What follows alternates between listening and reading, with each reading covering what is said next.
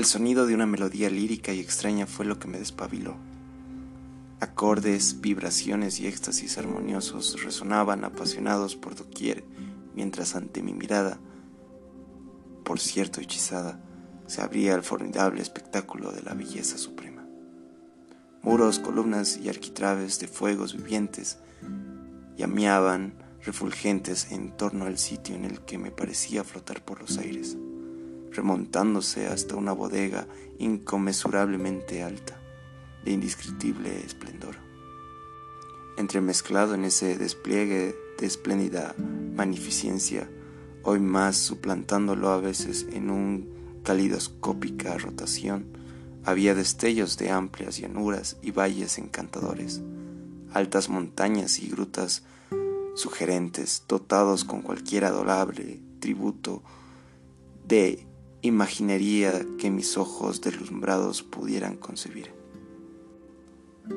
Aunque modelado por completo en alguna materia resoliente, entera, plástica, cuya conciencia parecía tan espiritual como material, según observaba, descubrí que la clave de esta encantadora metamorfosis se hallaba en mi propio cerebro, ya que cada panorama que aparecía ante mí era el que mi volublemente deseaba contemplar.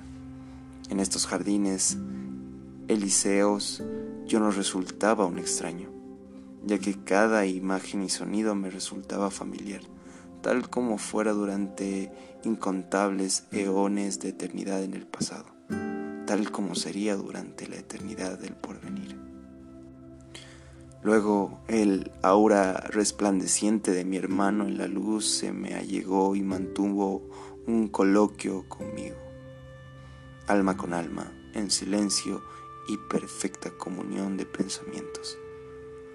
Flotamos así durante un tiempo, hasta que noté cierta turbiedad y desvanecimiento en los objetos circundantes como si alguna fuerza me reclamase hacia la tierra, el lugar al que menos deseaba yo ir.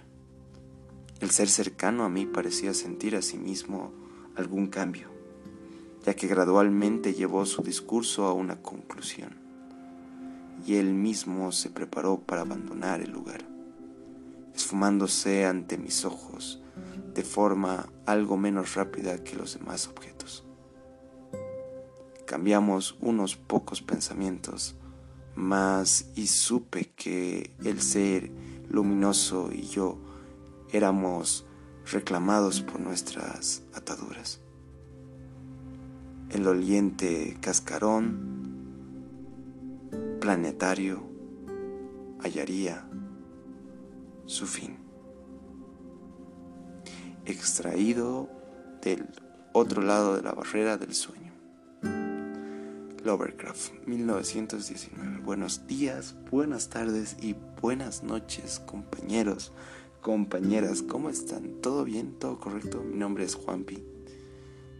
Y hoy quiero reclamar esta poesía, esta noche tan adorable para decirte. Esta noche he escrito sobre ti, sobre lo mucho que te quiero. Mis ojos cansados a punto de cerrarse pueden visualizarte justo ahí.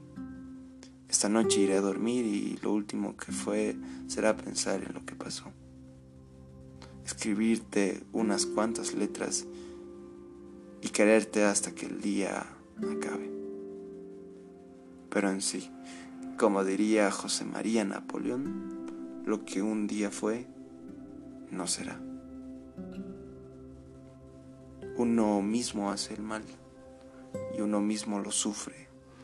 Uno mismo se aparta del mal, uno mismo se purifica.